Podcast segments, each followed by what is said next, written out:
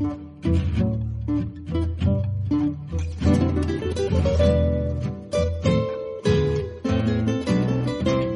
sábado 20 de marzo tendrá lugar la tercera sesión del curso Marxismo y Cuestión de la Mujer, que ha sido organizado por la Asociación Cultural Volver a Marx y por el Círculo de Formación Marxista Alfonso Cano. Concretamente, en esta tercera sesión, que hemos denominado La mujer trabajadora en el capitalismo, Zetkin y la actividad comunista antes de 1917, trataremos los orígenes y el desarrollo histórico del movimiento socialista de mujeres durante los siglos XIX y principios del XX. Más tarde hablaremos sobre las principales figuras de este movimiento y sus aportes destacados sobre la cuestión femenina desde el marxismo, destacando fundamentalmente los realizados por Clara Zetkin. Por último, hablaremos del Día Internacional de la Mujer Trabajadora y su relación con los acontecimientos revolucionarios que tuvieron lugar en Rusia el 8 de marzo de 1917. Os esperamos a todos y a todas este 20 de marzo.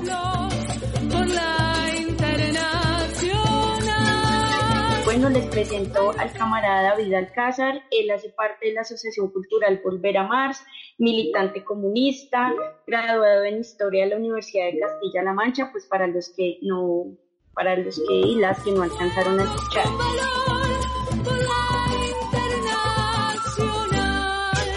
Para abordar la cuestión de la mujer en el mundo del trabajo, es necesario comprender primero las condiciones materiales de la explotación y opresión, que sufren las mujeres, desde los orígenes de las mismas y su evolución a lo largo de la historia humana hasta las sociedades capitalistas avanzadas actuales. Sin embargo, como esta cuestión ya ha sido abordada con mayor profundidad en las sesiones anteriores, solo realizaremos unos breves apuntes al respecto. Clara Zetkin lo resume de la siguiente manera. La historia del pasado y del presente nos enseña que la propiedad privada es la última y más profunda causa de la situación de privilegio del hombre frente a la mujer. La aparición y consolidación de la propiedad privada son las causantes de que la mujer y el niño, al igual que los esclavos, pudiesen convertirse en propiedad del hombre. Esta relación todavía sigue existiendo en nuestros días entre los llamados pueblos avanzados. Se manifiesta en las costumbres, en las leyes con la privación de derechos o como mínimo en la inferioridad del sexo femenino ante la ley, en su posición subordinada en el seno de la familia, en el Estado y en la sociedad.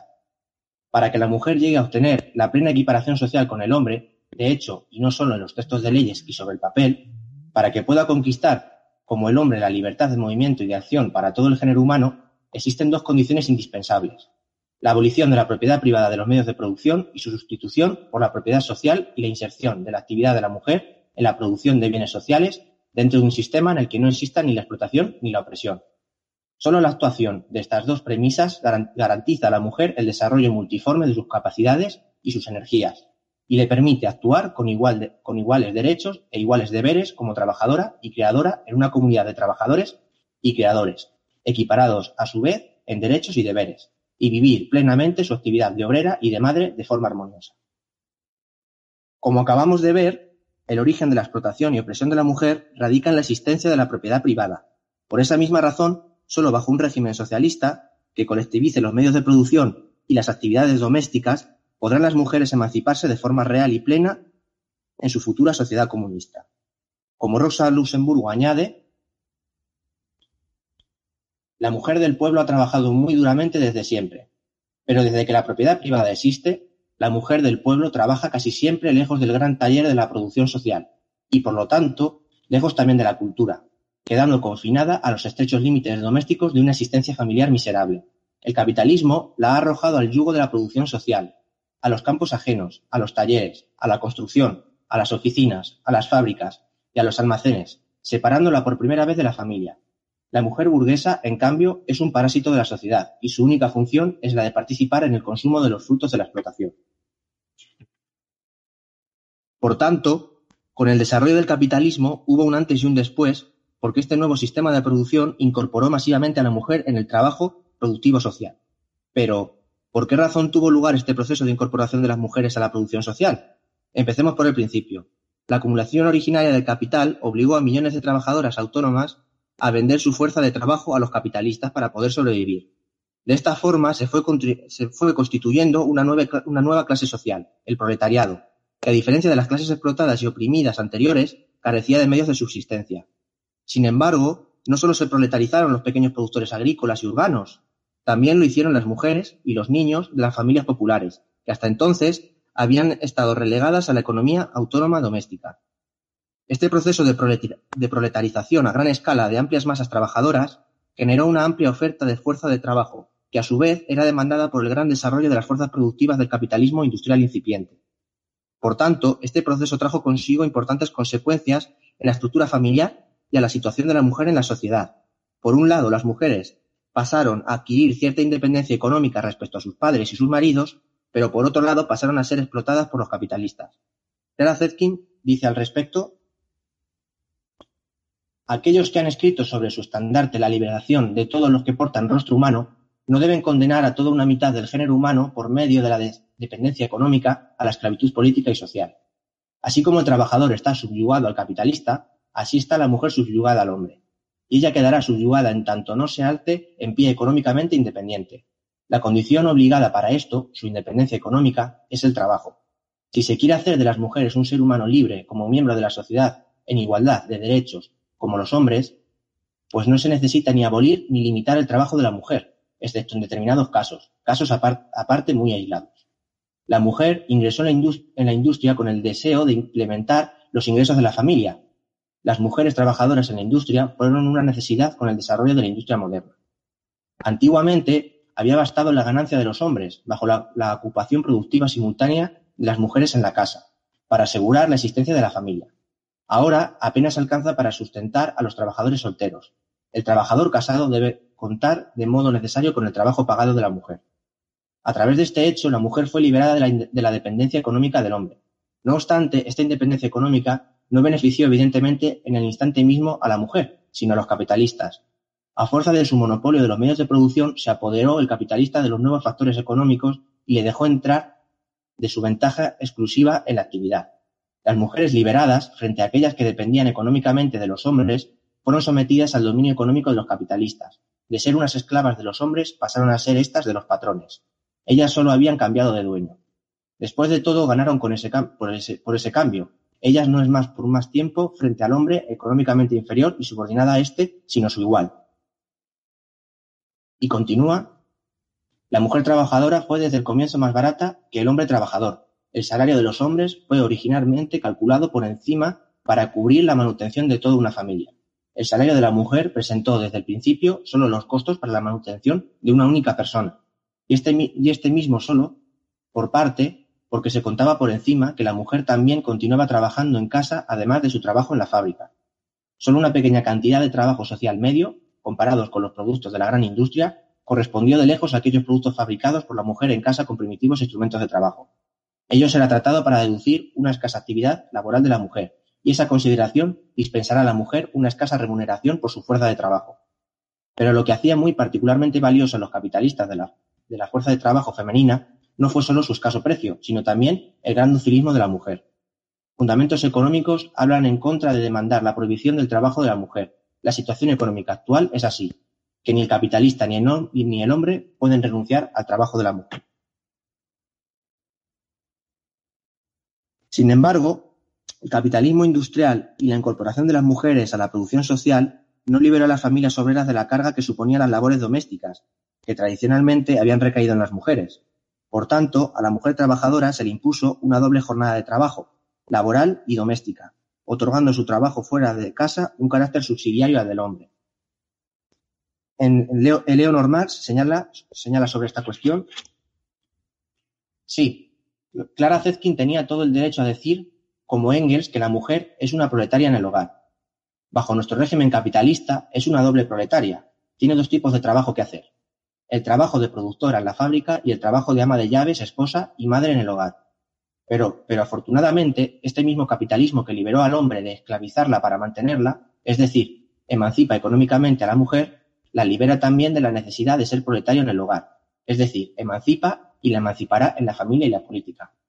Sin una participación consciente de las mujeres en la lucha de clases del proletariado contra la burguesía, nunca verás la realización del socialismo.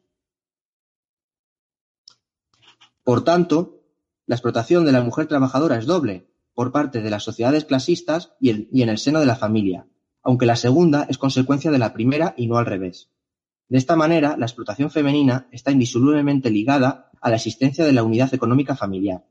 Este fenómeno pone al desnudo la contradicción flagrante existente en el capitalismo entre la necesidad de utilizar la fuerza productiva social femenina y la necesidad de seguir perpetuando la familia, como unidad económica, y en consecuencia el papel de la mujer en la misma. Hasta ese momento, la división del trabajo entre los sexos en la, familia se había adaptado a todas las sociedades clasistas, esclavismo, feudalismo, pero no obstante, con el capitalismo esto va a cambiar, debido por un lado a la desposesión de la población de todo aquello que no sea su propia fuerza de trabajo y por otro lado a la incorporación de la mujer a la producción social. De hecho, con la incorporación de la mujer a la producción se inicia uno de los procesos más importantes, la crisis de la familia patriarcal como unidad económica. En relación a esta cuestión, Alexandra Kolontai señala La familia, en su forma actual, no es más que una de tantas herencias del pasado. En el tipo de familia que estamos acostumbrados, es el marido el que gana el sustento, el que mantiene a la mujer y a los hijos. La mujer, por su parte, se ocupa de los quehaceres domésticos y de criar a los hijos como le, como le parece. Pero, desde hace un siglo, esta forma corriente de familia ha experimentado una destrucción progresiva en todos los países del mundo, en los que domina el capitalismo. Las costumbres y la moral familiar se forman simultáneamente como consecuencia de las condiciones generales de vida que rodea a la familia. Lo que más ha contribuido a que se modificasen las costumbres familiares de una manera radical ha sido, indiscutiblemente, la enorme expansión que ha adquirido por todas partes el trabajo asalariado de la mujer. El capitalismo ha cargado sobre los hombres de la mujer trabajadora un peso que la aplasta. La ha convertido en obrera sin aliviarla de sus cuidados de ama de casa y madre. Los cuidados y las preocupaciones han sido en todo, tiempo destino de la mujer, pero nunca ha sido su vida más desgraciada, más desesperada que en estos tiempos bajo el régimen capitalista, precisamente cuando la industria atraviesa por periodo, por periodo de máxima expansión. Vale. Ahora vamos a pasar al primer punto, después de esta pequeña introducción, que es la lucha de clases y los orígenes de la cuestión femenina. Como vimos en el punto anterior, la incorporación de la mujer trabajadora a la producción social supuso una serie de cambios, entre ellos una mayor independencia económica de la mujer con respecto al hombre. Pero el progreso más importante de todos consistió en la concienciación de cada vez más mujeres sobre su situación, por tanto, se presentó de una forma cada vez más clara ante las mujeres la contradicción que supone, por un lado, su importancia creciente en la producción social y, por otro lado, su ausencia total de derechos políticos. Clara Zetkin indica al respecto. Las máquinas, el modo de producción, el, modo moderno de producción, empezaron gradualmente a cavar la fosa, la fosa a la producción autónoma de la familia, planteando a millones de mujeres el problema de encontrar un nuevo modo de sustento, un sentido a su vida, una actividad que al mismo tiempo fuese también agradable. Millones de mujeres se vieron obligadas a buscarlo fuera, en la sociedad. Entonces empezaron a tomar conciencia de la falta de que la, que la falta de derechos hacía muy difícil la salvaguarda de sus intereses. Y a partir de este momento surge la genuina cuestión femenina moderna. Por tanto, los orígenes de, los movimientos de mujeres y de la cuestión femenina constituyen fenómenos exclusivos del modo de producción capitalista, y por tanto están a su vez estrechamente vinculados a la lucha de clases. En consecuencia, los primeros movimientos de mujeres pronto se diferenciaron según los intereses de clase que representaban. Por una parte tenemos a las mujeres burguesas que fundaron las organizaciones feministas y por otra parte tenemos a las mujeres trabajadoras que se fueron adhiriendo a, las emergentes organizaciones obreras. No obstante, dentro de la burguesía y su movimiento feminista también existían contradicciones entre los sectores de la alta burguesía y los sectores de la burguesía media y pequeña burguesía.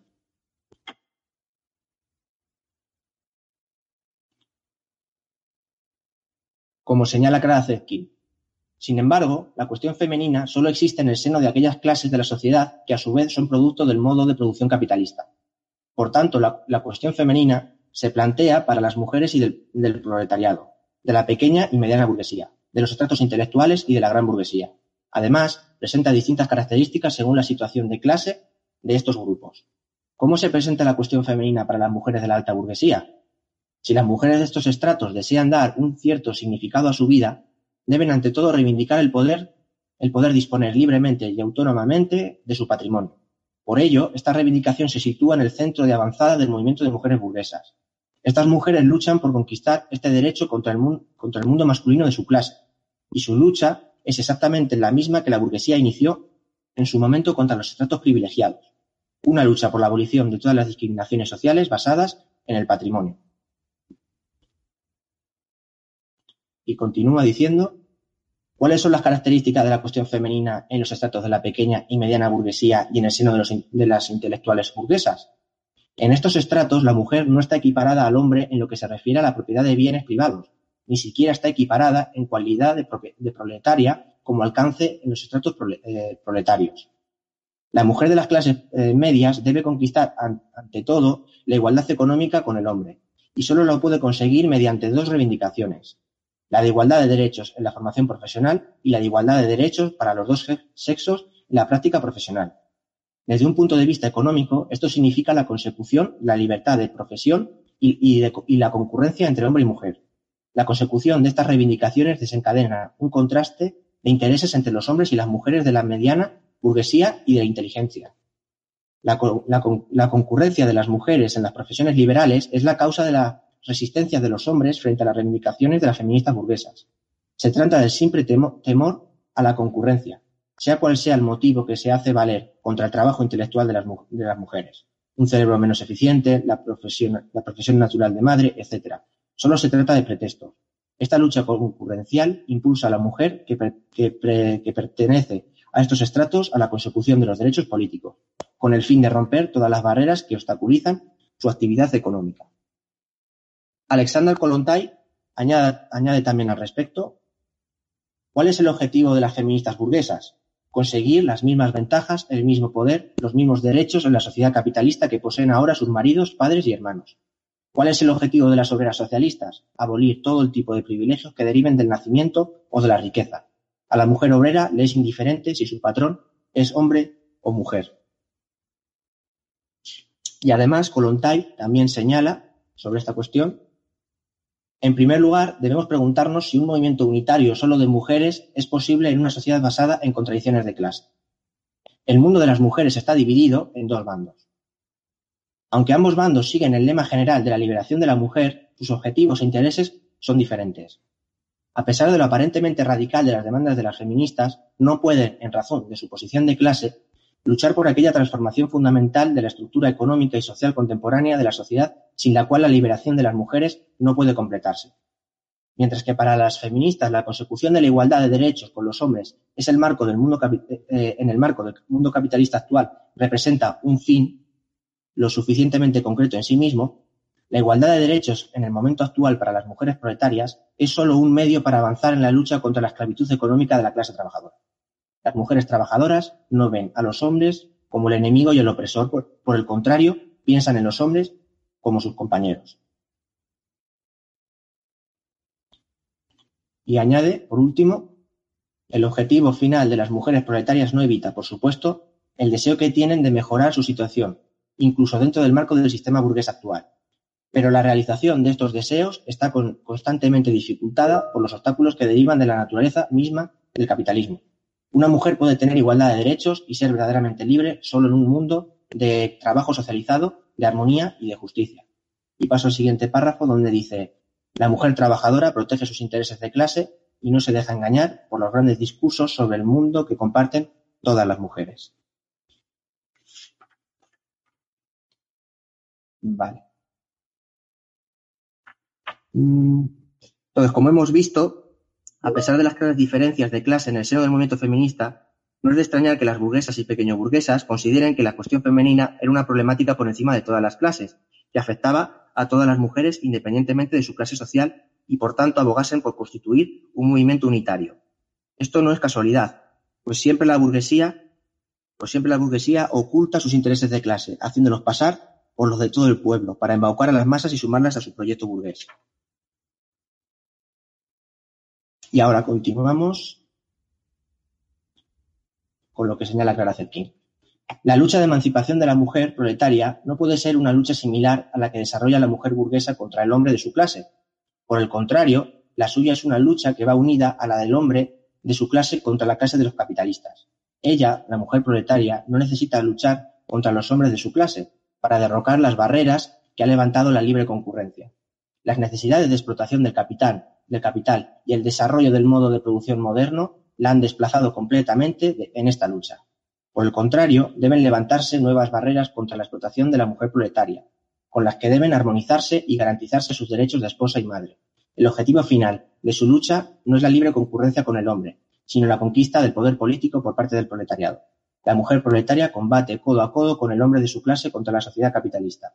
Todo esto no significa que no deba, apoyar también las reivindicaciones del movimiento femenino burgués, pero la consecución de estas reivindicaciones solo representa para ella el instrumento como medio para un fin, para entrar en lucha con las mismas armas del lado del proletariado.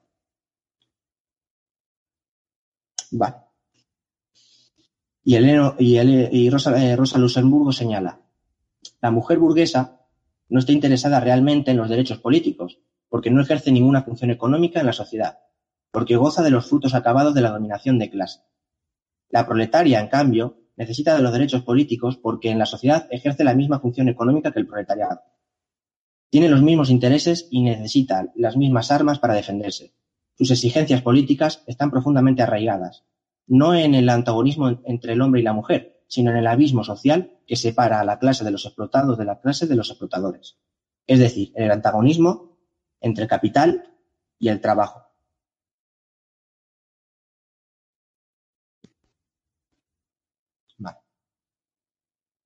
Y Eleanor Marx señala, todas las ideas de estas mujeres de vanguardia se basan ya sea en la propiedad, ya sea en las cuestiones sentimentales o profesionales. Ninguna de ellas va más allá, va más allá. Este hecho no tiene que sorprender a quienes conocen la ignorancia de las coordenadas económicas que, tienen, que, quienes militan a favor de la emancipación de la mujer. Si juzgamos de acuerdo con sus escritos y discursos, la mayoría de los defensores de la mujer no ha prestado nunca ninguna atención al estudio de, de la evolución de la sociedad. No parece generalmente ni que dominen incluso la economía vulgar, economía que, según nosotros, es falaz en sus enunciados e inexacta en sus conclusiones. Aquellos a los que nos referimos no hacen ninguna propuesta que salga del marco de la sociedad de hoy en día. Nosotros apoyaremos el derecho a voto para todas las mujeres, no solamente para aquellas que tengan bienes, y el acceso de, de los dos sexos a todas las profesiones. Pero es fundamental recordar que el cambio último solamente se logrará una vez que se haya producido la transformación todavía más radical, de la que es el corolario. Sin esa transformación social, las mujeres jamás serán libres. Las mujeres están sometidas a una tiranía masculina igual que los obreros están sometidos a una tiranía organizada de los ociosos. Incluso habiendo entendido todo esto, nunca debemos cansarnos de insistir en la no comprensión de que, para las mujeres, como para las clases trabajadoras, bajo las actuales condiciones de la sociedad, no es realmente posible ninguna solución de las dificultades y problemas que se presentan. Las clases oprimidas, tanto las mujeres como los, los productores directos, deben comprender que su emancipación vendrá de ellos mismos, de su propia acción. Las mujeres encontrarán aliados en los hombres más conscientes, como los trabajadores están encontrando aliados entre los filósofos, artistas y poetas, pero, una, pero unas no tienen nada que esperar del hombre en su conjunto, y los otros no tienen nada que esperar del conjunto de las clases medias. Los orígenes de los movimientos de mujeres pueden rastrearse durante las primeras revoluciones liberales, aunque las burguesas señalan que los inicios de la cuestión femenina se deben a intelectuales liberales que anunciaron la falta de derechos de la mujer. Lo cierto es que fue justo al revés. La incorporación de las mujeres a la producción social hizo posible los movimientos de mujeres, así como la teorización sobre la cuestión de la mujer. Un ejemplo importante de esto es la Revolución Francesa, concretamente la de 1789. en, en ese 5 de octubre, las mujeres de los barrios populares de París se levantaron en armas exigiendo derecho al trabajo para alimentar a sus familias. Pero esto no se quedó ahí porque éstas alcanzaron el Palacio de Versalles y obligaron a los reyes a regresar a París. Durante el proceso revolucionario destacaron líderes populares como Claire Lacombe y Pauline Leonie. Aquí tenéis unos retratos sobre, sobre estos dos personajes históricos. Y continúo. Mientras tanto, las mujeres burguesas defendían la igualdad de derechos respecto a los hombres de su clase social. Olympie de Gaugues. Algo que obviamente no interesaba a la inmensa mayoría de las mujeres trabajadoras que veían morir de hambre a sus familias. A lo largo de la primera mitad del siglo XIX fueron consolidándose organizaciones feministas en la mayoría de los países capitalistas, que estaban integradas por mujeres burguesas y de la pequeña burguesía, y cuyas reivindicaciones no iban más allá del marco de la revolución liberal de aquel momento.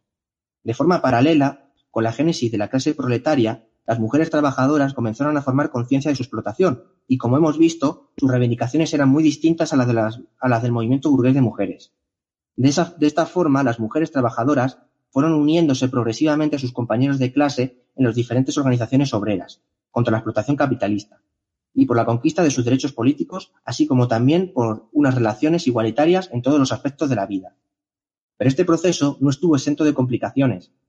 Ya en las primeras organizaciones obreras, las mujeres trabajadoras tuvieron que enfrentarse a la discriminación que sufrieron por parte de sus compañeros de clase, que las vetaban de la mayoría de las ramas de la industria, de los sindicatos y les exigían su retorno al hogar.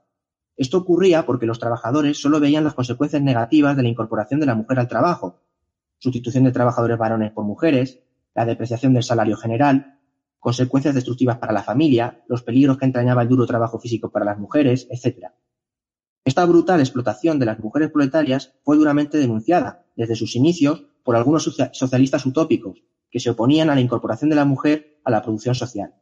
Sin embargo, estas posiciones, eh, estas posiciones realizaban una lectura unilateral de la cuestión, es decir, no tenían en cuenta las potencialidades revolucionarias para el proletariado que suponía la inserción de las mujeres en el trabajo social. Por el, contrario, también hubo socialistas utópicos como Flora Tistán y Charles Fourier, que señalaban las ventajas de la incorporación de la mujer al trabajo social, especialmente en lo relativo a la lucha por la emancipación de toda la clase obrera. Y tenéis también un retrato de, de Flora Tristán. Y ahora vamos a pasar al segundo punto, que es el socialismo científico, el movimiento socialista y la Asociación Internacional de Trabajadores. Como hemos comprobado anteriormente, el socialismo utópico, caracterizado por su eclecticismo ideológico e idealismo pequeño burgués, no aportaba una propuesta materialista sobre la cuestión de la mujer. No obstante, esta situación cambió con el desarrollo del socialismo científico de Carlos Marx y Federico Engels, quienes elaboraron las primeras grandes obras científicas sobre esta problemática, como son la, situación de la clase obrera en Inglaterra, de 1845, y el Manifiesto del Partido Comunista de 1848. Como bien señaló Clara Zetkin al respecto, el incompleto conocimiento teórico contribuye a comprender el hecho de que en aquel momento el significado de las contradicciones de clase en el mundo femenino fuera interpretado y valorado de forma completamente parcial, permitiendo con ello la supervivencia de las concepciones feministas estrictamente burguesas. Pero existen ya algunos elementos esenciales de conocimiento marxista que empiezan a hacerse sentir. Y ello fue debido a la creciente influencia de la Primera Internacional. Se empiezan a comprender que el trabajo profesional de la mujer representa la base que sustenta los objetivos de equiparación social del, del sexo femenino, ya que sin la independencia económica de la mujer respecto al hombre y de la familia, la emancipación es algo completamente imposible. Marx y Engels han reconocido el importante alcance revolucionario que representa la inserción de la mujer en la moderna producción social, y ello tanto para la superación y la destrucción de formas de vida y concepciones anticuadas como también para la construcción de formas y concepciones en una nueva y superior estructura social. Sin embargo, no sería hasta la celebración de la Primera Internacional en 1864 cuando las ideas marxistas se impusieron en el movimiento obrero, permitiendo así que, que se desvaneciesen progresivamente todas las reticencias a la incorporación de la mujer trabajadora al mismo, en consecuencia, las reivindicaciones de las obreras fueron asumidas por todo el proletariado y sus respectivas organizaciones obreras. Las principales reivindicaciones obreras del, momento son las siguientes. El acceso libre a los sindicatos en igualdad de condiciones, a igual trabajo, igual salario, protección del trabajo de las mujeres y la protección general a la maternidad. Como hemos visto, desde sus inicios, la Primera Internacional apoyó de forma entusiasta las luchas de las mujeres en favor de sus derechos, un ejemplo a destacar es la figura de Harriet Lowe. Aquí tenéis una imagen de Harriet Lowe y lo que Clara Zetkin señala, habla sobre ella. A partir de su fundación y hasta el Congreso de Bruselas de 1868, el Consejo General contaba entre sus miembros con una mujer, Harriet Lowe. Según el testimonio de la hija de Marx, Eleanor, Lowe llevó a cabo una obra muy activa y fructífera para la organización sindical de las obreras, más importante que no el hecho de formar parte del Consejo General de la Internacional. Fue su actividad contra la postura ahistórica y retrógrada de muchas secciones de la Internacional con respecto al trabajo femenino industrial, contra la petición de que fuera prohibido por ley. Es decir, su empeño en organizar sindicalmente a las obreras, incluyendo también a las proletarias no productivas, para elevar su conciencia y su voluntad de lucha en pro de los intereses de su clase. El Consejo General se interesó por el trabajo de las mujeres desde el comienzo de su actividad. La Asociación Internacional de Trabajadores se ocupó de la cuestión en dos ocasiones, la Conferencia de Londres, la Conferencia de Londres y el Congreso de Ginebra. En el Congreso se enfrentaron duramente las, opiniones divergentes. Los radicales anarquistas del Jura suizo, aliados con los proudianos franceses, se declararon contrarios al trabajo de la mujer en la industria. Sin embargo, el Congreso no se dejó llevar por esta, por esta apabullante retórica y confirmó la actitud de la Asociación de Trabajadores al respecto, aceptando, a propuesta del Consejo General, el informe de la delegación británica. El propio Marx había elaborado este informe. La importancia, de este, la importancia que en este sentido Marx concedió a la cuestión del trabajo de las mujeres en la industria la podemos descubrir estudiando este informe que se basaba fundamentalmente en la idea de la no prohibición del trabajo industrial de las mujeres, sino de la protección de las obreras. Vale. Desde este momento, gracias al impulso de la internacional, el movimiento obrero femenino creció exponencialmente y empezaron a hacer actos de presencia convocando importantes huelgas, como la que se realizó en Lyon en 1869. Clara Zetkin nos, habla al respecto. En 1867, Después del Congreso de Lausanne, se adhirieron a la Sociedad Internacional de Trabajadores las mujeres de la Liga de Pantaloneras de Inglaterra. En 1869, las hilanderas de la seda. El 25 de junio de 1869, las hilanderas de la seda de Lyon fueron a la huelga para obtener un salario de dos francos al día y una disminución del tiempo de trabajo diario de dos horas. Alentadas por la rápida intervención que la Internacional había demostrado con ocasión de otras huelgas, se dirigieron al Consejo General de Londres, anunciando su adhesión a la Organización Mundial, haciendo al mismo tiempo un llamamiento a la solidaridad fraterna. El llamamiento tuvo éxito. Las secciones de la Internacional de Rouen, París y Marsella, Ginebra y Londres y el propio Consejo General enviaron inmediatamente ayuda.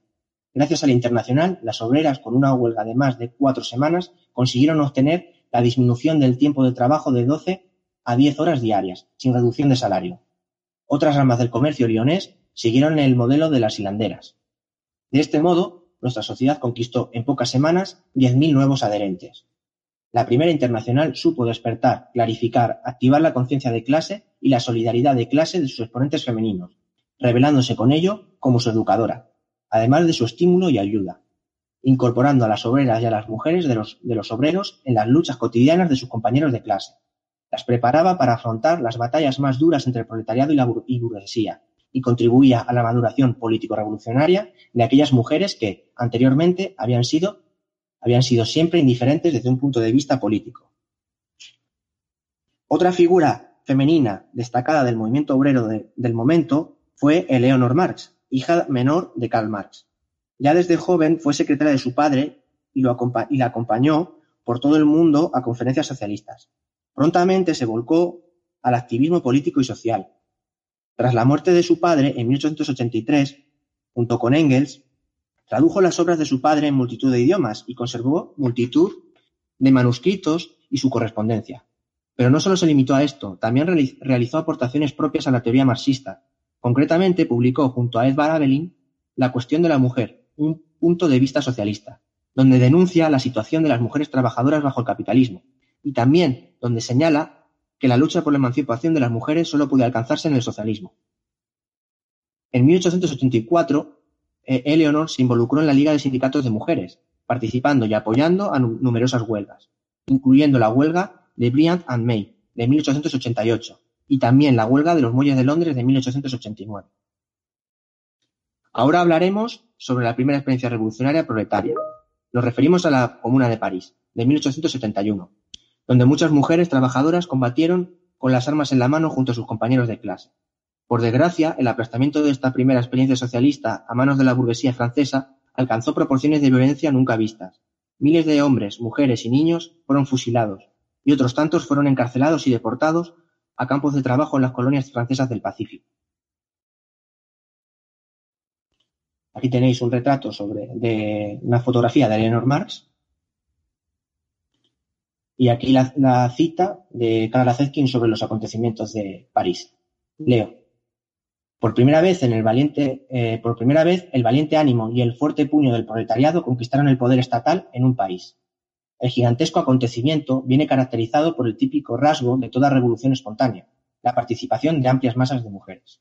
Las proletarias y las burguesas parisinas estuvieron a la altura de su tarea revolucionaria en la asistencia a los heridos, en sus puestos de batalla, en los servicios de centinela, en la construcción y defensa de las barricadas, con las armas en la mano, frente a, frente con el enemigo. Pero no fue menos importante la grandeza de ánimo con la cual las combatientes, hechas prisioneras, tuvieron que soportar los insultos y los malos tratos de la soldadesca y de los embrutecidos oficiales de, la, embrutecidos oficiales de las mujeres y de las prostitutas de la burguesía. La grandeza de ánimo con la cual fueron al paredón y defendieron el derecho del proletariado y de la revolución frente a los tristemente célebres tribunales de guerra, acabando en la cárcel o bajo la guillotina seca. Un, nombre se convirtió entonces para siempre en expresión y sinónimo del indómito valor y abnegación entre las combatientes de la Comuna de París, Louis Michel. Aquí tenéis una fotografía de la famosa líder de la Comuna de París.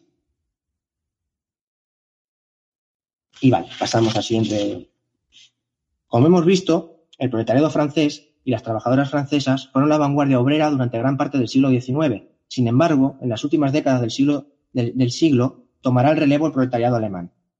Los orígenes del movimiento obrero femenino en Alemania podemos rastrearlos en dos acontecimientos relevantes. Por un lado, la celebración del tercer Congreso de la Liga de las Sociedades Obreras Alemanas en Stuttgart, en 1865, donde se produjo un intenso debate sobre la cuestión femenina y que acabó eh, aprobando las tesis marxistas sobre la emancipación de la mujer. Y por otro lado, la publicación del libro de August Bebel, La mujer y el socialismo, en 1879. Acontecimiento que marcó un antes y un después en la concepción marxista sobre la cuestión de la mujer. De esta obra se vendieron decenas de miles de ejemplares y fue traducido a la mayoría de los idiomas europeos, donde también se publicaron numerosas reediciones.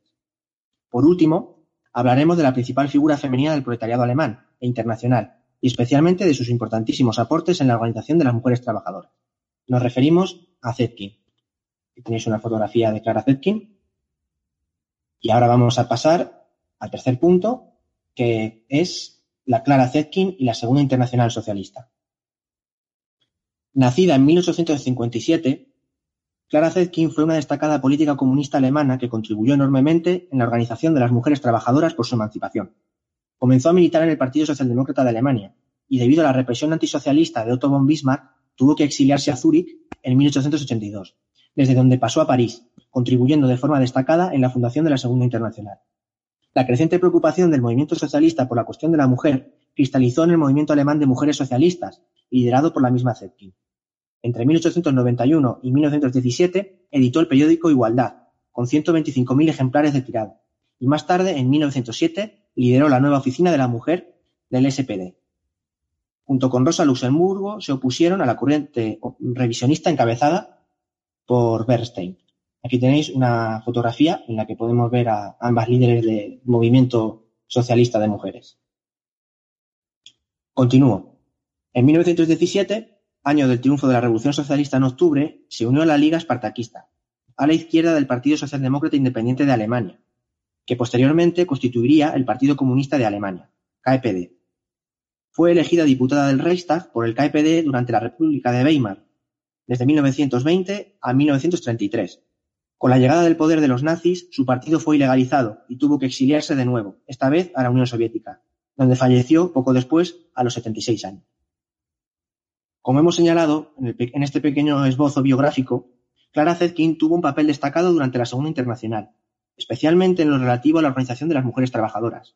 Para aquel momento, el movimiento del Partido Socialdemócrata Alemán, el Partido Socialdemócrata Alemán, era la organización obrera más destacada y constituía la vanguardia del movimiento obrero internacional. Para entonces, el movimiento obrero femenino internacional se había fortalecido y reivindicaba su carácter de clase, independiente con respecto al movimiento feminista burgués. Y en palabras de la propia Zetkin, en el Congreso Internacional de Zúrich fueron precisamente las representantes de las mujeres proletarias con conciencia de clase de Alemania quienes, en debida forma y con toda nitidez y decisión, rechazaron cualquier terreno común entre el feminismo burgués y el movimiento de trabajadoras. El movimiento de trabajadoras alemán ha superado hace ya tiempo las prédicas feministas sobre la armonía de intereses. Debido a que las feministas burguesas aspiran a conseguir las reformas en favor del sexo femenino, en favor del sexo femenino en el marco de la sociedad burguesa, a través de una lucha entre los sexos y en contraste con los hombres de su propia clase, no cuestionan la existencia misma de dicha sociedad. Las mujeres proletarias, en cambio, se esfuerzan a través de una lucha de clase contra clase, en estrecha comunión de ideas y de armas con los hombres de su clase, por la eliminación de la sociedad burguesa en beneficio de todo el proletariado. El feminismo burgués no es más que un movimiento de reforma, mientras que el movimiento de mujeres proletarias es y debe ser revolucionario. Y también Eleanor Marx señala al respecto. Antes de dar algunas notas descriptivas de las 19 mujeres delegadas que asistieron al Congreso de Zúrich, sería bueno recordar a Clara Zetkin, la única mujer representante de Alemania. Si bien fue enviada por las mujeres socialdemócratas de Mannheim, fue al mismo tiempo una del, gran grupo de delegadas enviadas por el partido en su conjunto desde Berlín. La posición de Madame Zenkin sobre la cuestión estaba muy claramente definida con su manera aguda e incisiva, no solo en la comisión de la que era presidenta, sino en el Congreso mismo. Ella no es lo que llamaríamos una gran oradora, o más bien una oradora en el sentido estricto del término, pero su absoluta claridad, su serenidad, su completa convicción de lo que es correcto, una convicción fundada en un estudio muy minucioso de la economía, su encanto personal, sin ser lo que comúnmente se llama una mujer encantadora. Todo esto lleva a su audiencia con ello mucho más lejos y mucho más duradera que cualquier excelente demostración de oratoria. Y continúo. Tras el Congreso de Zúrich, concretamente en 1896, tuvo lugar otro Congreso de la Internacional en Londres, donde Zetkin expuso cómo las socialistas debían agitar entre las masas trabajadoras femeninas. Y dice lo siguiente. En la resolución que os ha sido propuesta se propone la elección de algunos delegados femeninos que tendrán la tarea de promover y dirigir de modo unitario y, programático la organización económica y sindical entre las mujeres. La idea ya había sido asumida en el Congreso de Frankfurt, lo cual ha permitido que en determinados lugares se llevara a la práctica con notable éxito. En el futuro podrá comprobarse si, aplicada a gran escala, puede favorecer un masivo aumento de la presencia femenina en el movimiento, proletario, la agitación no puede ser solamente hacerse con discursos. Muchas, muchas indiferentes no vienen a nuestras asambleas. Innumerables esposas y madres no pueden asistir a nuestras asambleas. Por ello, si la montaña no va a Mahoma, Mahoma irá a la montaña.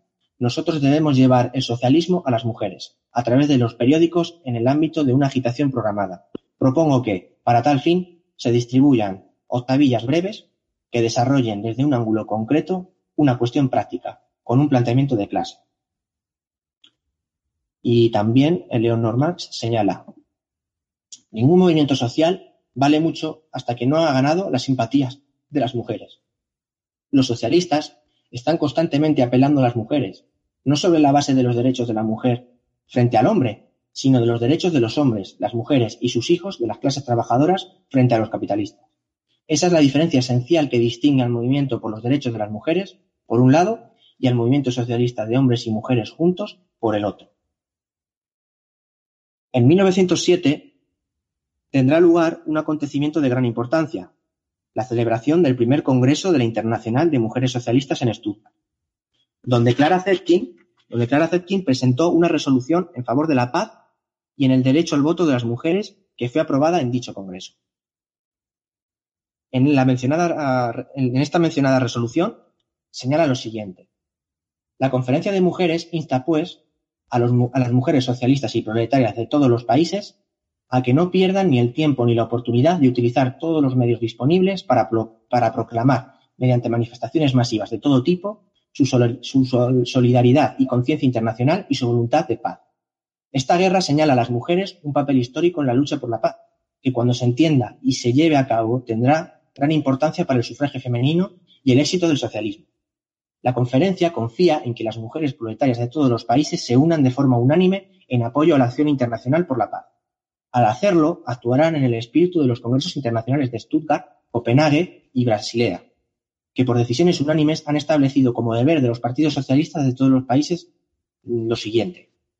En caso de que a pesar de todo estalle la guerra, es su obligación intervenir a fin de ponerle término, enseguida, y con toda su fuerza aprovechar la crisis económica y política creada por la guerra para agitar los estratos más profundos del pueblo y precipitar la caída de la dominación capitalista. La acción por la paz de las mujeres socialistas debe ser la precursora de un movimiento general de las masas trabajadoras destinadas a poner fin a la matanza fratricida. debe significar un importante paso adelante hacia la restauración de la Internacional Obrera. Esta resolución tuvo un gran impacto en el, en el movimiento socialista internacional. Por ejemplo, un año después, en 1908, el Partido Socialista Americano, durante su congreso celebrado en Chicago, acordó celebrar un Women's Day, que fue fijado el último domingo del mes de febrero de 1909, día 28 de febrero, aunque, Chicago, aunque Chicago se adelantó al día 31 de enero. Muchas mujeres participaron en las actividades organizadas por el Partido Socialista Americano en este primer Día de la Mujer, como manifestaciones y asambleas por todo Estados Unidos en favor de los derechos políticos para las mujeres obreras. Pero no quedó en eso la cosa. El día 27 de septiembre se inició una de las mayores huelgas en el textil conocidas hasta entonces, en las que participaron más de 40.000 huelguistas. Rápidamente se extendió desde Nueva York a todo el país. Durante estas jornadas combativas, las mujeres se enfrentaron a la violencia policial y, también la de los rompehuelgas, a sueldo de los empresarios. Finalmente, la huelga terminó el 15 de febrero de 1910, siendo un éxito general, porque consiguió que la gran mayoría de las empresas aceptaran las reivindicaciones de las huelguistas. Este día fue considerado el primer Día de la Mujer por muchos socialistas. De hecho, el año siguiente, en 1910, Clara Zetkin propuso la celebración anual del Día Internacional de la Mujer o del Día de la Mujer Trabajadora. Dicha iniciativa fue aprobada, pero no se fijó una fecha concreta para su realización. No sería hasta el año 1914 cuando se celebró por primera vez el Día Internacional de la Mujer Trabajadora, un 8 de marzo, en Alemania, Suecia y Rusia, a iniciativa de las socialistas alemanas. En los siguientes años, en diferentes países, las mujeres socialistas crearon congresos nacionales en sus respectivos países. Por ejemplo, en 1908 tuvo lugar el primer Congreso de Mujeres de toda Rusia, donde Alexandra Kollontai señaló esto no significa, por supuesto, que los, que los seguidores del socialismo científico, como las, como las feministas, les reprochan, eh, prospongan la solución de la cuestión de la igualdad de las mujeres antes del inicio del socialismo, que no quieren luchar por la posible emancipación de la mujer en el marco del mundo burgués moderno. Por el contrario, no hay un solo partido en el mundo que sea tan cariñoso, tan atento a los intereses de las mujeres y, mujeres y cuánto haría por su emancipación integral, como el Partido de los Trabajadores eh, que toma el punto de vista del socialismo científico. Firmemente convencido de que la emancipación completa de la mujer solo es posible en una sociedad radicalmente reformada. Este partido, sin embargo, para satisfacer las necesidades inmediatas de la mujer, requiere 1. La abolición de todas las leyes que subordinan a una, a una mujer a un hombre. 2. El derecho a elegir a ser elegido para todas las instituciones legislativas y órganos de autogobierno local, sobre la base de la votación universal, igual, secreta y directa. 3. Protección laboral legislativa. 4. Protección de la maternidad. 5. En el campo de las relaciones familiares y la lucha contra la prostitución. La total libertad de asociación, reunión, prensa, expresión y huelga es un requisito previo para la implementación de todos estos requisitos. Continúo. En relación a la lucha por el sufragio femenino, no hay que olvidar que en la mayoría de los países capitalistas este derecho estaba restringido a los propietarios varones mayores de edad, con cierto nivel de riqueza. Es por ese motivo que el movimiento feminista, que se desarrollaba especialmente en los países como Gran Bretaña y Estados Unidos de América, reivindicaba el derecho de voto de las mujeres burguesas y también a, ser estas elegidas. Nos referimos al conocido movimiento sufragista, pero dicho movimiento solo luchaba para extender el voto de las mujeres de su misma condición de clase, no para los hombres y las mujeres del proletariado, evidenciándose el carácter de clase del sufragismo. Pasemos a analizar un caso histórico concreto. En Inglaterra, el movimiento sufragista estaba liderado por Emily Pankhurst, quien fundó en 1903 la Unión Femenina Política y Social, donde también participaron sus hijas Christabel Pankhurst y Silvia Pankhurst, que esta última, de esta última hablaremos más adelante. Más tarde, con el estallido de la Primera Guerra Mundial en 1914, la gran mayoría de las feministas británicas, al igual que en otros países, fueron partidarias de la causa imperialista en sus respectivos países, poniéndose de nuevo en evidencia el carácter burgués del movimiento. Apostaron por el, reclutamiento de hombres para los frentes y de mujeres para las fábricas de producción de armamento. La misma Pankhurst Llevó a cabo una campaña de reclutamiento impulsada por el gobierno británico, así como también publicó en su revista de Suffragette numerosos artículos belicistas antialemanes. Finalmente, en 1918, el gobierno británico recompensó a las sufragistas por su servicio a la corona británica, con el derecho al voto para las mujeres mayores de 30 años. Mientras, mientras las burguesas defendían el sufragio de las mujeres de su propia condición social, mujeres trabajadoras lideradas por el movimiento socialista defendieron el sufragio universal, porque éstas lo consideraban un derecho necesario para el desarrollo del movimiento revolucionario socialista. Y Rosa Luxemburgo señala al respecto. El objetivo es el voto femenino, pero el movimiento de masas para conseguirlo no es tarea para las mujeres solamente, sino una responsabilidad común de clase, de las mujeres y de los hombres del proletariado. Pero es posible que precisamente estos datos lleven a algunos a subestimar la importancia de la lucha por el sufragio femenino. Pueden pensar, aun sin la igualdad de derechos políticos del sexo débil, hemos hecho enormes progresos tanto en la educación como en la organización de las mujeres. Por lo tanto, el voto femenino no es ninguna necesidad urgente. Quien piensa así se equivoca. El extraordinario despertar político y sindical de las masas proletarias femeninas en los últimos 15 años ha sido posible solo gracias a que, a que las mujeres trabajadoras, a pesar de estar privadas de sus derechos, se interesaron vivamente por las luchas políticas y parlamentarias de su clase. Cada día aumenta el número de mujeres explotadas por el capitalismo. Cada nuevo progreso industrial o técnico crea nuevos puestos de trabajo para mujeres en el ámbito de la maquinaria del beneficio capitalista. Y con ello, cada día y cada avance industrial supone una nueva piedra en la firme fundamentación de la igualdad de derechos políticos de las mujeres. Hasta ahora, han sido los sindicatos y las organizaciones socialdemócratas las que más han hecho por el despertar espiritual y moral de las mujeres. La actual lucha de masas en favor de los derechos políticos de la mujer es solo una expresión y una parte de la lucha general del proletariado por su liberación.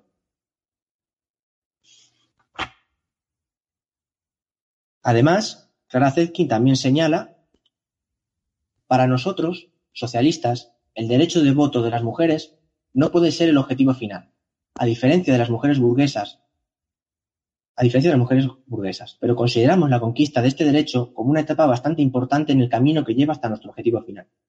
Para las proletarias, este derecho representa un arma para la batalla que deberán librar a fin de que la humanidad se vea libre de la explotación y del dominio de clase.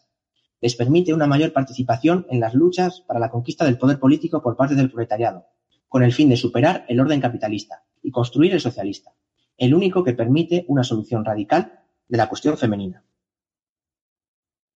Acabamos de ver el caso de la sufragista Emmeline Pankhurst, así como también las posiciones de las revolucionarias socialistas Rosa Luxemburgo y Clara Zetkin.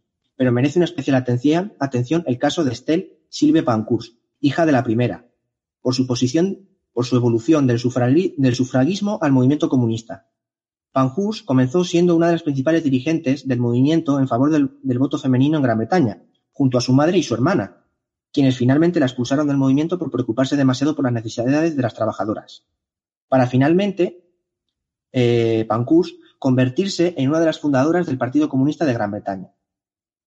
Como hemos visto anteriormente, durante la Gran Guerra Mundial, en 1914 a 1918 volvieron a manifestarse las diferentes posiciones entre el movimiento feminista y el movimiento obrero femenino. Mientras las burguesas apoyaban la guerra imperialista y a sus respectivos gobiernos burgueses, por otro lado, las trabajadoras internacionalistas apostaban por la paz y el socialismo. Además, durante la conflagración bélica tuvo lugar un proceso de concienciación de las mujeres nunca visto, provocado por las condiciones miserables que impuso la guerra a la mayoría trabajadora. Muchas mujeres decidieron no resignarse, y se sumaron a la lucha.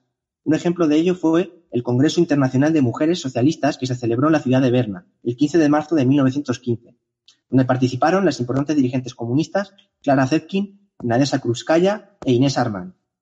Dicho congreso tuvo una gran repercusión entre el proletariado europeo y el movimiento socialista porque constituyó la primera manifestación internacional contra la guerra, ah, contra la guerra imperialista. De hecho, esta conferencia fue precursora de las de Kienzal y Zimmerwald donde los socialistas internacionalistas se organizarían en contra del imperialismo y de la guerra. Os enseño por aquí una imagen de Estela Silvia Pankhurst, fundadora del Partido Comunista de Gran Bretaña. Y aquí dos imágenes de Nadesa Krúskaya e Inés Arman. En Rusia, el movimiento de las mujeres socialistas estaba liderado por Nadesa Krúskaya, Inés Arman y Alexandra Kolontai. Especial mención merecen estas revolucionarias que alcanzaron importantes responsabilidades en el partido bolchevique y que más tarde alcanzarían importantes puestos en la administración del Estado soviético, producto de la, exitosa Revolución Socialista de Octubre, de en 1917. Pero no adelantemos acontecimientos. Como era de esperar, durante los años siguientes el fantasma de la Revolución Socialista recorrió toda Europa, y en consecuencia los gobiernos de los países capitalistas europeos desencadenaron una dura represión contra las socialistas internacionalistas, así como también contra los numerosos motines militares e insurrecciones populares en favor de la paz. No obstante, el acontecimiento más importante estaba por llegar. La revolución se, fraguaba en Rusia y el pistoletazo de salida lo dieron las mujeres trabajadoras. y ahora vamos a pasar. aquí tenéis una imagen de Alessandra Kolontai.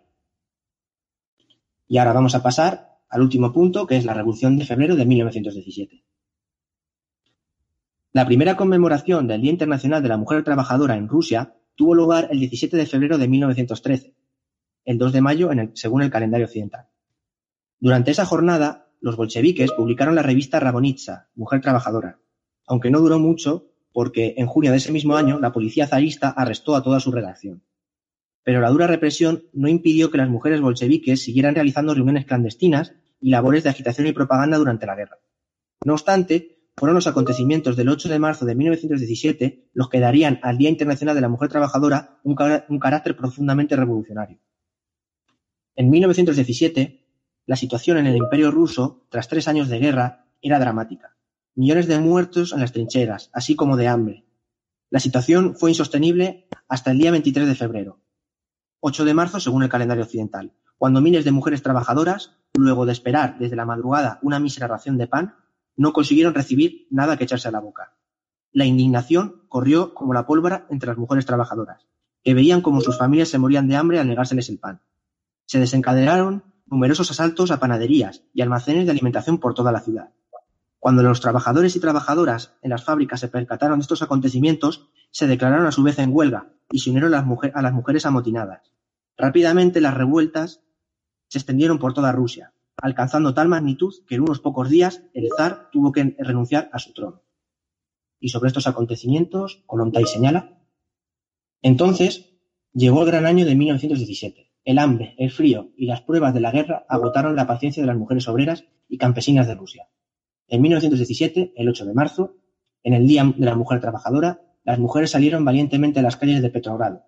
Las mujeres demandaban pan para nuestros hijos y el regreso de nuestros maridos de las trincheras.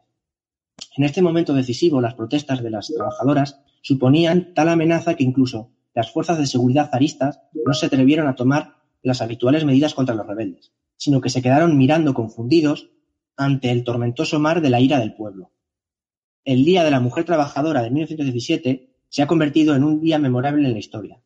En este día las mujeres rusas alcanzaron la antorcha de la revolución proletaria y prendieron el mundo en llamas. La revolución de febrero marcó su comienzo. Pero este no es un día especial solo para las mujeres. El 8 de marzo es un día histórico y memorable para los obreros y los campesinos, para todos los trabajadores rusos y para los trabajadores de todo el mundo. En 1917, en ese día, estalló la gran revolución de febrero. Fueron las mujeres obreras de San Petersburgo quienes comenzaron esta revolución.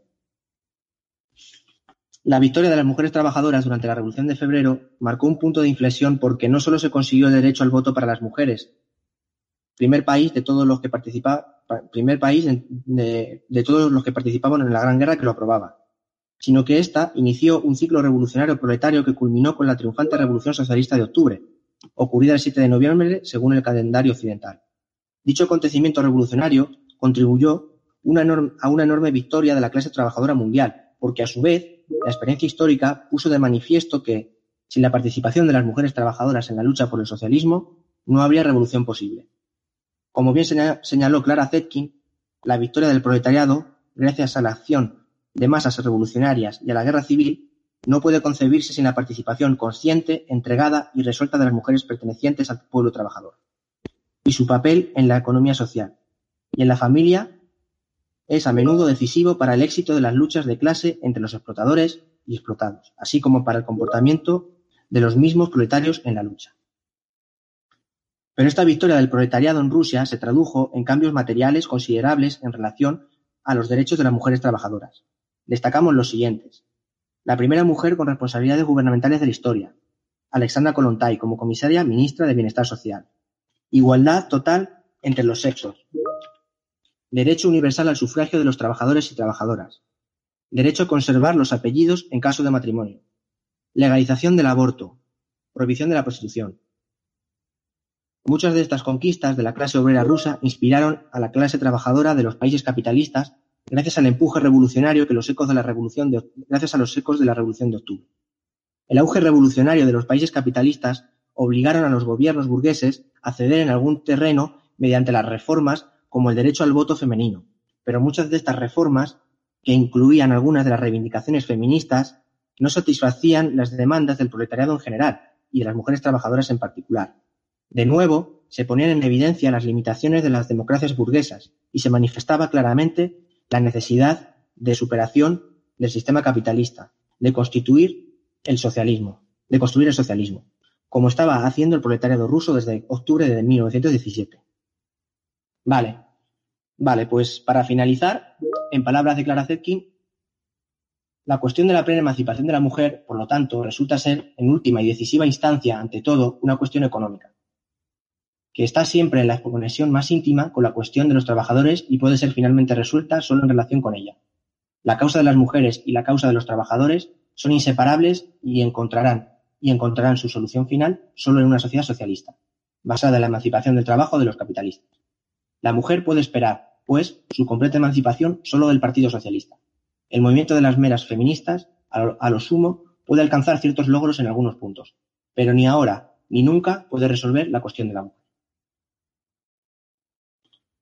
Aquí tenéis un poco la bibliografía que, he utilizado, con las diferentes obras de Clara Zetkin, Kolontai, Rosa Luxemburgo, Eleonor Marx. Y bueno, y hasta aquí la intervención.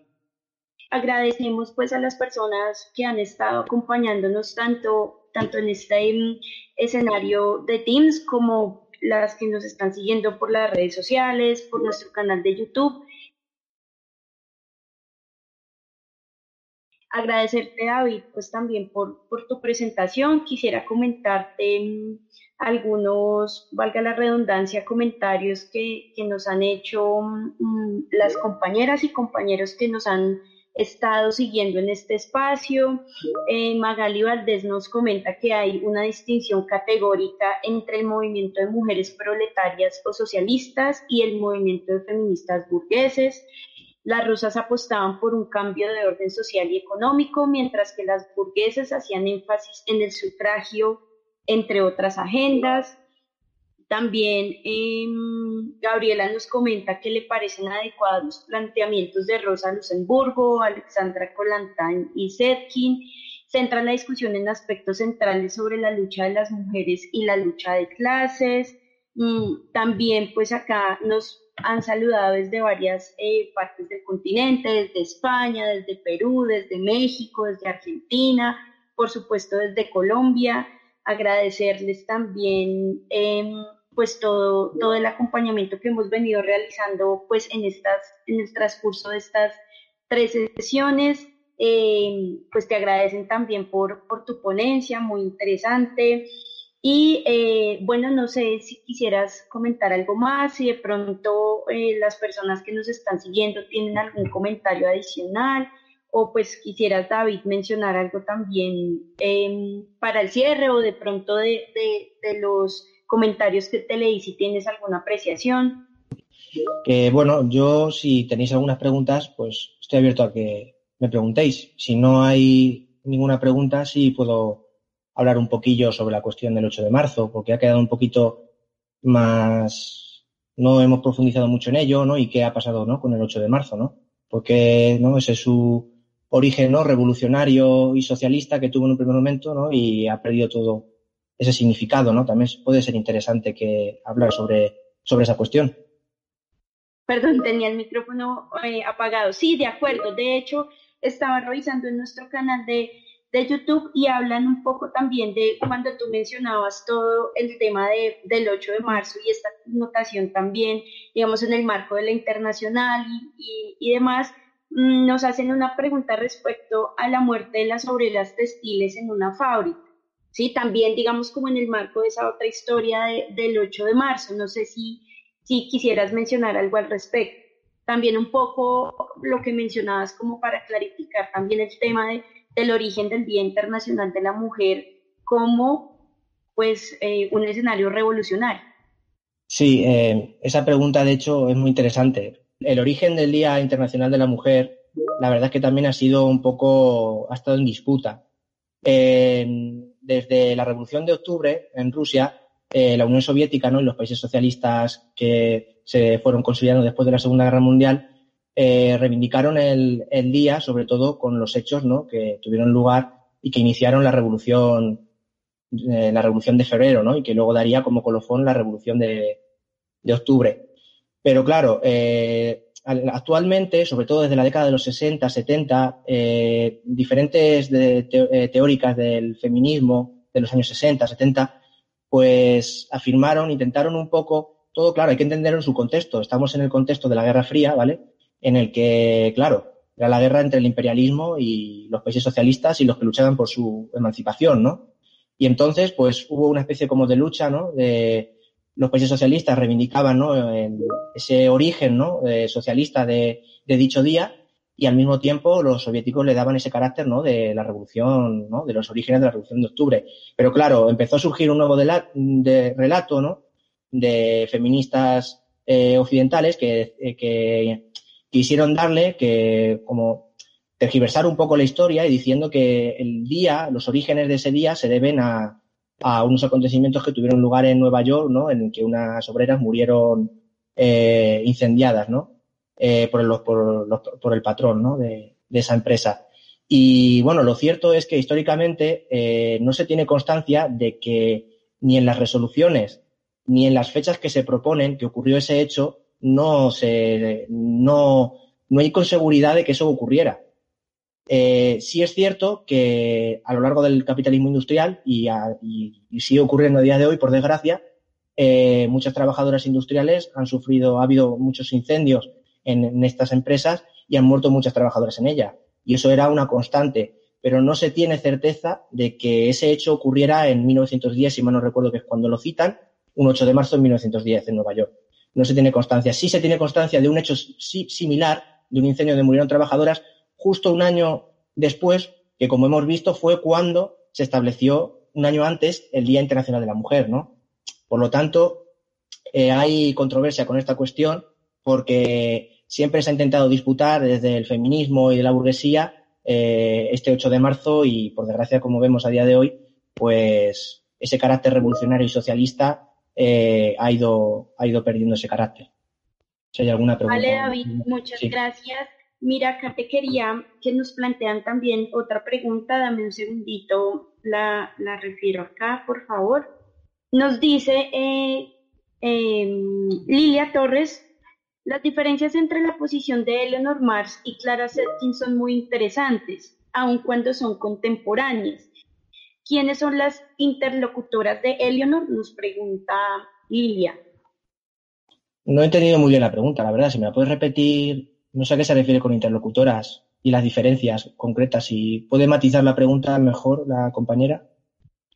Vale, esperemos a ver si, si de pronto ella eh, nos aclara un poco mm, el tema de, su pregunta. También acá nos mencionan que em, se le ha quitado un poco incluso el carácter del Día de la Mujer Trabajadora, un poco respecto a lo que mencionabas de, del 8 de marzo. Mm, también acá, bueno, pues hay opiniones que el día del 8 de marzo ha sido tergiversado, que ha perdido su carácter, eh, digamos, en el marco de la lucha obrera, trabajadora y revolucionaria. También nos envían saludos desde em, Partido Comunista Uruguayo, que están eh, acá, pues también segundito. Sí, gracias camaradas por las excelentes ponencias. Saludos desde el Partido Comunista de Uruguay, que el año pasado cumplieron 100 años de vida y lucha. Felicitaciones a los camaradas también, aquí enviamos saludos. Em, desde Perú nos preguntan, un segundito. Uy, bueno, están saludos desde Perú. Desde Perú me preguntaba sobre el texto Solo con la mujer proletaria triunfará el socialismo. Dice, cuando Clara Zetkin indica que la cuestión femenina solo existe en el seno de aquellas clases de la sociedad que a su vez son producto del modo de producción capitalista. Por ello, no existe una cuestión femenina en la clase campesina. Y la pregunta, digamos, que plantea es, ¿eso restringe la cuestión femenina y sus luchas solo a las obreras, dejando de lado a las mujeres agrarias o campesinas? Es como un poco la pregunta que nos hacen. No sé, tú, tú qué nos puedes plantear al respecto. Sí, yo, yo en relación a ese texto, yo por lo que puedo entender que se refiere, eh, se refiere que la cuestión femenina, su teorización, su desarrollo y los movimientos de, mujeres eh, son genuinos, ¿no? son propios, son característicos desde que se tiene lugar el, capitalismo. Es lo que creo que quiere decir. Eh, obviamente, sí ha habido movimientos anteriores durante la época del feudalismo, por ejemplo, europeo o asiático o de otros países, donde, sí es cierto que las campesinas, mujeres, han jugado un papel importante. Eso es cierto. Pero es a partir del capitalismo cuando empieza a tener ese, eh, a darse ese antes y en después, ¿no? Con las, con las primeras revoluciones liberales y con el, y debido, pues, a, como bien señalaban eh, estas camaradas, a cuando la mujer empieza a entrar dentro del mundo productivo.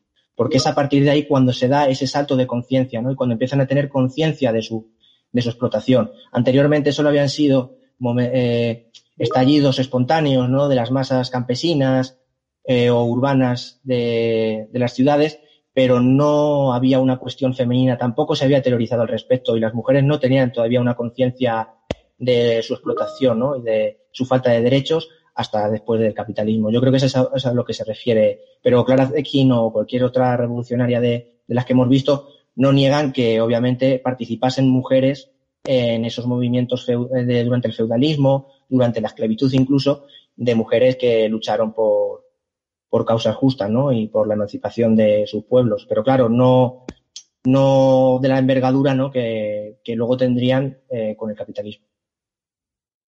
Vale, David, muchas gracias. Sí, si me permites también anotar a ello, yo creo que eh, es muy importante lo que tú mencionabas del contexto, ¿no?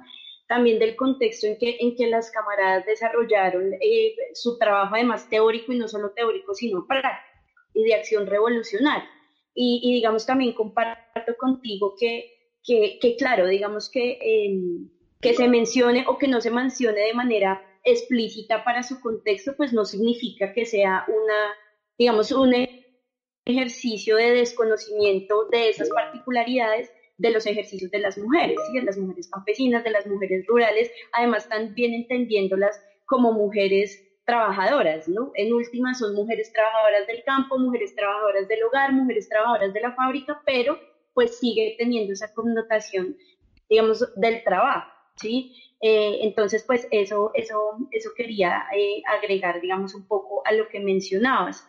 Em, también digamos que eh, acá han surgido em, en el escenario de, esta sesión como muchas preguntas respecto a, feminismos y demás, eh, pues digamos que, que, invitaría a las compañeras y los compañeros que están generando, digamos, este tipo de, de cuestionamientos. Nosotros, digamos que la idea es que hemos tratado de de organizar un curso lo más, eh, digamos, eh, amplio posible en términos de, las temáticas a desarrollar y específicamente en nuestra sesión 9 hablaremos un poco de marxismo y feminismo. Y creo que ahí podremos dar, eh, un, digamos, un, un amplio margen más de, digamos, algunas, algunas críticas también que se pueden realizar a ciertas vertientes del feminismo y demás.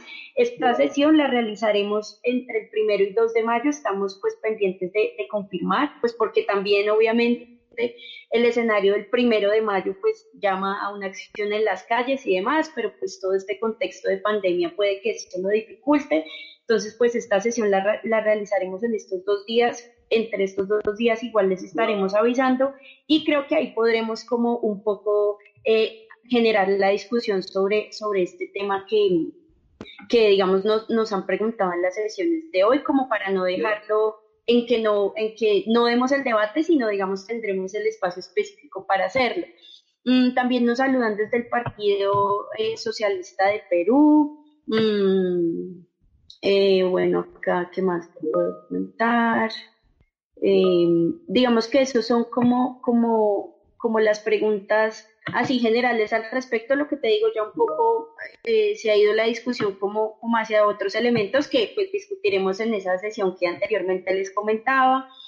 Y, y bueno, no, pues agradecer nuevamente, eh, agradecerte a ti David, eh, pues desde, desde el Círculo de Estudios Marxistas Alfonso Cano, pues, eh, y desde Volver a Marse, que ha sido un trabajo conjunto, eh, pues agradecerles a ustedes, a ti, a, los camaradas que nos han acompañado también en el, en el aspecto técnico, que también sin ellos es difícil que esta virtualidad eh, se logre llevar a cabo. Y, y, pues obviamente a las personas que, que, nos han acompañado durante estas tres sesiones, las que se van conectando a estas, pues también Em, agradecerles pues compartir con nosotros y, dar estos importantes debates también pues para ese escenario revolucionario internacionalista que pues como hemos visto hemos, hemos estado conectados con, varios países eh, tanto en Latinoamérica como en Europa y pues bueno eso es muy valioso eh, para nosotros.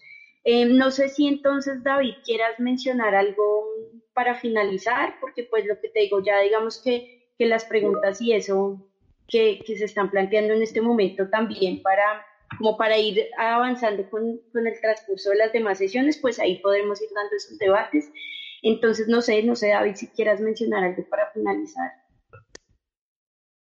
Sí, a ver, más que nada porque todavía nos queda un poquito de tiempo. Si, si hay alguna pregunta interesante, aunque se vaya un poco del tema, pero que esté vinculada a este, esta cuestión, aunque ya a lo mejor ya mm, yo ya, más que responderla yo, a lo mejor algún camarada más, si se mete más en cuestiones más actuales y demás, pero sí, si quieres hacer mención alguna cosilla destacada que hayan dicho, en algún comentario. Vale, sí, déjame revisar porque hay como varios, varios, varios temas, lo que te decía un poco cómo, cómo se ha generado la discusión de del tema de, de, si hay un, feminismo marcado, digamos, un feminismo burgués y demás. Entonces ahí podremos como, como en esta sesión también eh, clarificar un poco el tema. Ahí digamos que se ha generado como, como, como esa discusión acá. Déjame a ver, podemos ver. Mm. A ver. Uy, es que sí, creo que hay como muchas cosas que, bueno, aquí nos manifiesta un camarada David, se luchó por la emancipación de la mujer desde el marxismo. Mm, a ver. Digamos, un poco se, generaba acá también el tema em, y, lo, y lo, lo relaciono también con una pregunta que, que hacían en nuestro canal de YouTube. Al final, cuando tú de, de déjame un como la esclava, de la mujer como esclava de los hombres y demás, y acá mencionaba eh, una compañera también que lo había mencionado en su momento, Flora Tristán, cuando hablaba que la mujer es como la proletaria del proletario.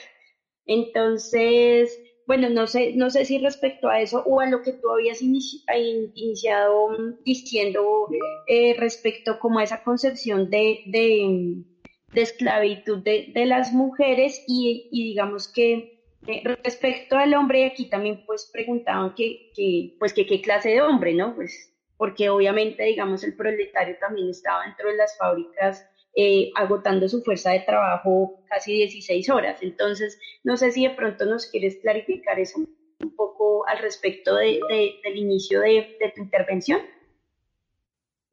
Vale, de acuerdo. Sí, es un tema bastante interesante. He intentado darle una breve evolución histórica para que pudiéramos ver cómo desde que existen las sociedades de clases, ¿no? Hablaríamos ya desde la esclavitud, ¿no? Del, del esclavismo, ¿no? De las primeras civilizaciones, las primeras sociedades con Estado, con clases sociales eh, y con propiedad privada, es cuando es a partir de ahí cuando la mujer empieza, había participado en un primer momento de la producción social y tenía un papel en las cuestiones culturales y políticas importante, igual que el hombre, pero es a partir ¿no? de que surgen estas sociedades eh, basadas en la propiedad privada, las clases sociales y los primeros estados, ¿no? las primeras civilizaciones, cuando empieza la mujer a relegársela a el espacio privado doméstico. ¿no? Es ahí esa es la base de por qué empiezan las mujeres a, como consecuencia de ello, a perder sus derechos y a ser esclavas, ¿no? Y, o, sirvientas de lo, en el papel, vamos, el papel que van a jugar en la familia, ¿no? De, de servil, ¿no? Y claro, esto va a mantenerse durante las sociedades esclavistas, las sociedades feudales, en las de, en las de también en las de eh, feudalismo asiático también, pero esto va a cambiar a partir de que llega el capitalismo. Cuando empieza a llegar el capitalismo, eh, la necesidad de incluir a cada vez más eh, manos a mano trabajadora, ¿no? Más fuerza de trabajo asalariada, ¿no? Para el desarrollo del capitalismo industrial, pues empiezan a a insertarse las mujeres, ¿no? Ellas por necesidad y el capitalismo también porque necesita, ¿no? De esa, de esa fuerza de trabajo para poderse desarrollar, ¿no? Y esto es lo que genera esa contradicción en el sistema capitalista que al mismo tiempo no destruye, ¿no? No socializa, ¿no? Las labores del hogar y por lo tanto sigue manteniendo a la mujer esclava, ¿no? De, de las tareas domésticas y al mismo tiempo también esclava de eh, asalariada, ¿no? Y explotada por el capitalista, ¿no? ¿Esto qué es lo que genera? Esto genera una crisis del modelo tradicional patriarcal de la familia, ¿no? Y esto es lo que los marxistas siempre señalaron, y es que la sociedad patriarcal, desde que existe el capitalismo, empieza a entrar en crisis. Pero claro, esto es un, estamos hablando de una estructura familiar que tiene miles y miles y miles de años de, de, existencia, ¿no? Y por lo tanto va a ser algo que no va a acabar de la noche a la mañana. Por lo tanto, eh, aunque el capitalismo, ¿no? Eh, eh, eh, inserte a la mujer en el mundo del trabajo y por lo tanto genere una crisis en esa crisis de esa familia patriarcal que como señalaba también Clara Zetkin, ya no es la familia, la familia patriarcal era la que era el cabeza de familia el que trabajaba y la mujer y los niños eran los esclavos de este y estaban relegados a hacer las actividades domésticas. Esto con el capitalismo empieza a, desaparecer, ¿no? Y por lo tanto ese modelo de, de, familia patriarcal empieza a entrar en crisis, ¿no? con el capitalismo y con la inserción de la mujer en, el mundo del trabajo. Y asimismo, a la, las mujeres toman conciencia de la necesidad de recuperar sus derechos políticos y de eh, ser iguales que, los hombres, ¿no? recuperar esos derechos. ¿no? Es a partir de ese momento cuando toman conciencia y por lo tanto empiezan a movilizarse, a organizarse y empiezan a teorizar sobre su situación, sobre su situación como mujeres explotadas y oprimidas, ¿no? Por lo tanto, hay que verlo en su, en su evolución, ¿no? A día de hoy eh, vemos como, sobre todo en eh, las sociedades más avanzadas, de capitalismo más avanzado, el patriarcado está en una profunda crisis, pero sin embargo sigue habiendo machismo, sigue habiendo violencia contra las mujeres, porque esto viene de unas sociedades patriarcales muy antiguas.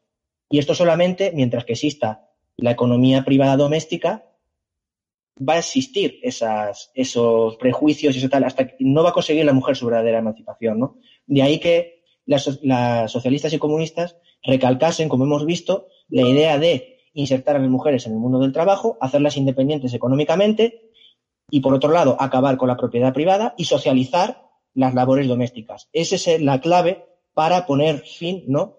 a todos esos prejuicios machistas, a todas esas violencias contra las mujeres, porque se abría una nueva etapa en la que la sociedad forjaría un hombre y una mujer nueva con unos valores totalmente distintos, ¿no? valores socialistas, valores comunistas, en que acabarían con es, definitivamente con esa con esos prejuicios, con esas violencias contra las, las mujeres, ¿no? Pero obviamente esto sería un proceso largo de construcción del socialismo y de triunfo del socialismo eh, en todo el mundo, ¿no? Y eso, pues, es hacia donde tenemos que ir. Vale, David, eh, muchas gracias. Eh, y sí, también, digamos, comparto lo que mencionas y, y es un poco también em, lo que nos diferencia, por así decirlo, de, de, estas, digamos, eh, vertientes feministas y demás, es que consideramos que no solo con el hecho de la eliminación y el derrocamiento del patriarcado las mujeres tendremos unas condiciones eh, dignas, eh, laborales, políticas y demás, sino que esto tiene que venir acompañado de un, de un derrocamiento también del sistema capitalista, porque si no, pues igual las mujeres nos vamos a encontrar en esa misma eh, condición de doble explotación, hasta triple explotación que alguna vez mencionaba Lenin, que lo, lo hablaremos en nuestra siguiente sesión de, la voz como primera experiencia. Pero, pero sí efectivamente de, esa importancia también de, de, ese, de ese enfoque revolucionario más que ese enfoque, esa práctica eh, revolucionaria, ¿no? En la que tanto pues insistimos nosotros. Mm, déjame revisamos a ver si hay algún otro comentario.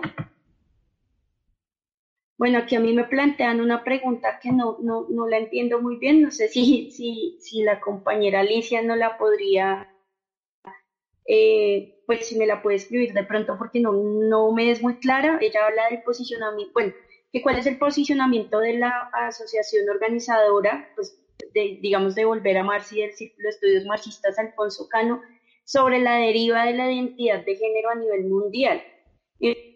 En principio entenderíamos que por tener una base teórica materialista no se debería estar de acuerdo con los postulados que existen detrás, pero hemos visto muchos partidos de izquierda posicionados a favor. Gracias. Bueno, no, no, me es muy claro, no sé si de pronto Alicia nos pudiera eh, profundizar un poco. Mm, a ver.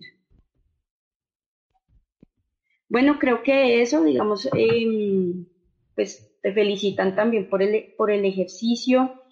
Mm.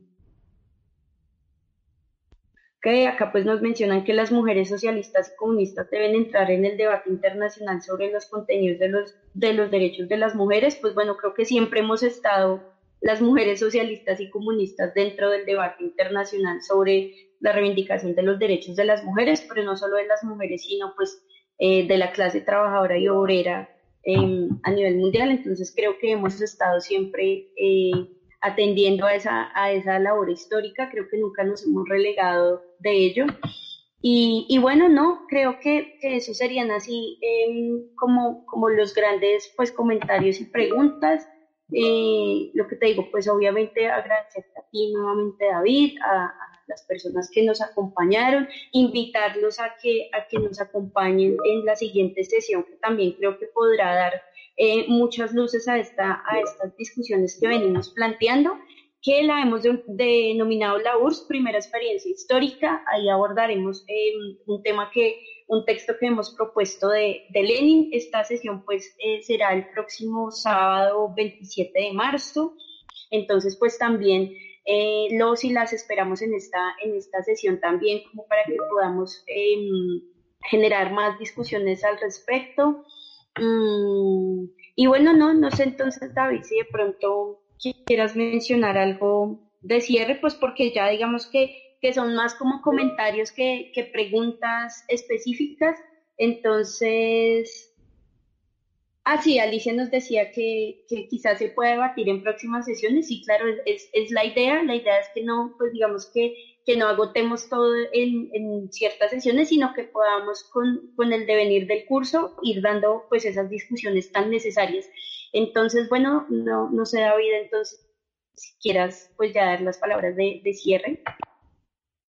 Sí, ya para cerrar, simplemente nada, agradecer a, a todos los compañeros y compañeras que nos han estado escuchando y gracias por sus preguntas y nada, y animar, animarlos a que vengan a las siguientes sesiones, porque hablaremos de, de bastantes experiencias en países socialistas y en países donde, se ha luchado por, por la emancipación de la clase trabajadora, el campesinado y la mujer, y van a ser muy interesantes. Y nada, era eso, animaros a todos a participar en las próximas sesiones y muchas gracias a todos por darme la oportunidad de, de exponer esta, esta cuestión aquí. Bueno, no, a ti, David, a ti muchas gracias. Eh, eh, nos dice ya último comentario, gracias por estas reuniones, son muy potentes y dan gran, gran oportunidad de interrelacionarnos entre nuestros países. Creo que ese es nuestro principio, es el internacionalismo y por eso tratamos de, generar esa, pues ese ejercicio también de, discusión e interlocución también con, otros eh, compañeros, camaradas de otros países y bueno, no, pues eh, agradecerles eh, a David, a todos por el espacio, a, desde el Círculo de Estudios Marxistas, a Alfonso Cano, agradecerle a Volver a Mars por este, por este trabajo conjunto que hemos venido desarrollando. Y, nada, buenas tardes para, para, o feliz resto de tarde para algunos, eh, en unos países, noches para otros. Aquí en Colombia son alrededor del mediodía, entonces, pues bueno, Eh, un abrazo para, para todos, para ti, David, y, y nos veremos el próximo sábado y muchas gracias por seguir ahí conectados con este curso de marxismo y cuestión de la mujer.